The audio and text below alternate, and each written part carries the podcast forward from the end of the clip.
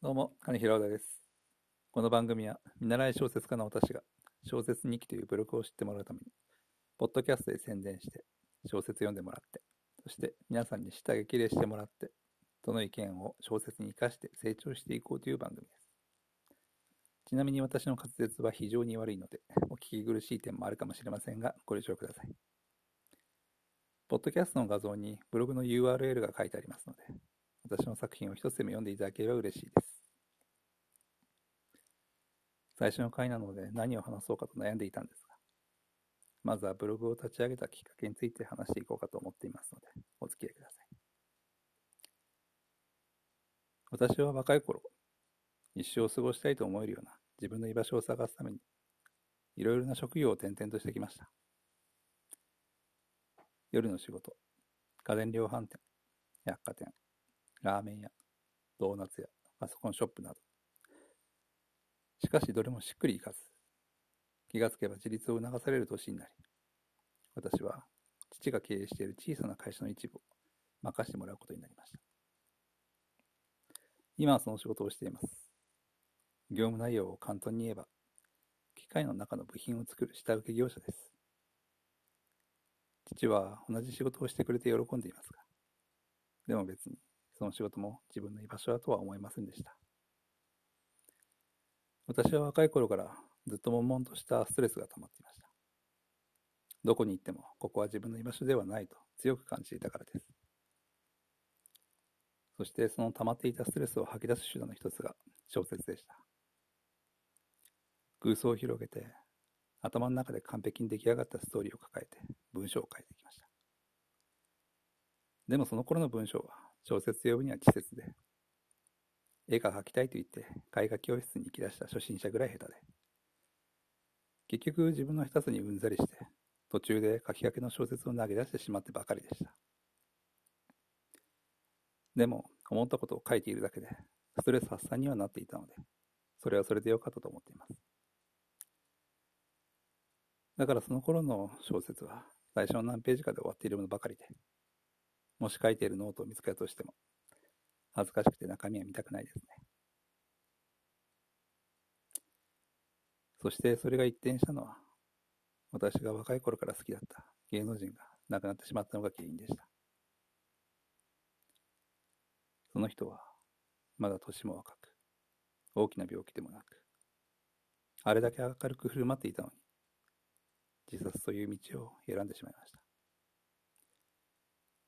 私は人間誰しもいつか死んでしまうものだと理解しています。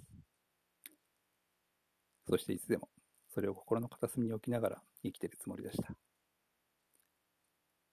でも、テレビで活躍している自分、彼女に関しては、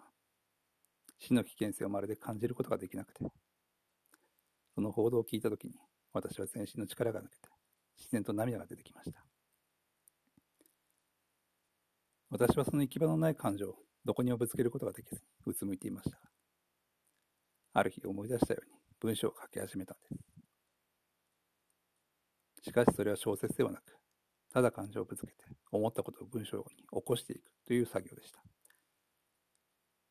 恥ずかしい話ですが、私はずっと泣きながら文章を書いていました。文章を書き続けていると、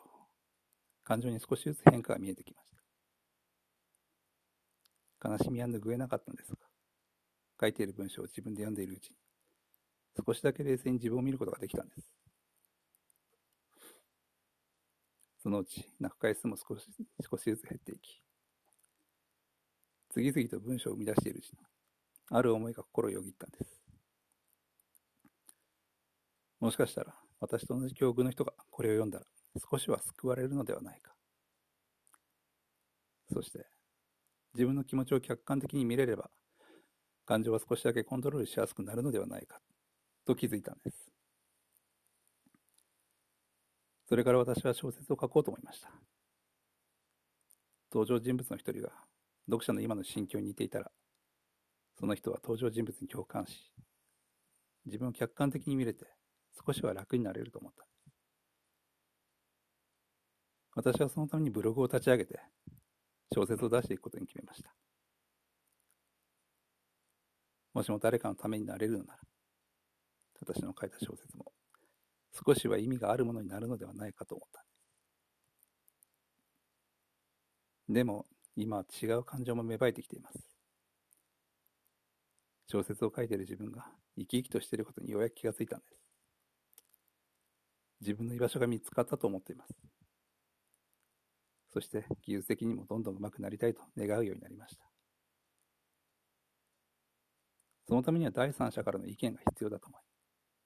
この回配信を行っているという次第です。一人の自殺から始まった悲しいブログですが、みんなが集まれるような温かいブログに書き換えることができたら、私はこの上ない幸せを感じられると思っています。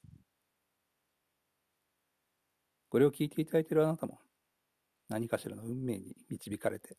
この温泉にたどり着いているかもしれません。もしかしたら、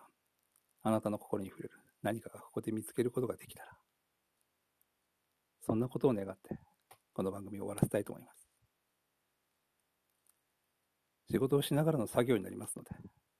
どこまで多くの作作品を出せるかわかりませんが、なるべくいろんなストーリーを書いて、気持ちに寄り添ったり、日々の楽しみの一つになったりすればいいなと思っています。ブログはまだ慣れていないところが多く、使いづらいところもあると思いますが、ご了承ください。そしてもうすぐ問い合わせフォームを追加しますので、もし小説読んでいただいて、ご意見やご感想がある場合は、コメント欄か問い合わせフォームから知った激励していただければ、その意見に対して、ポッドキャストでお答えしていく答えしていくというスタイルをとっていこうと思っています。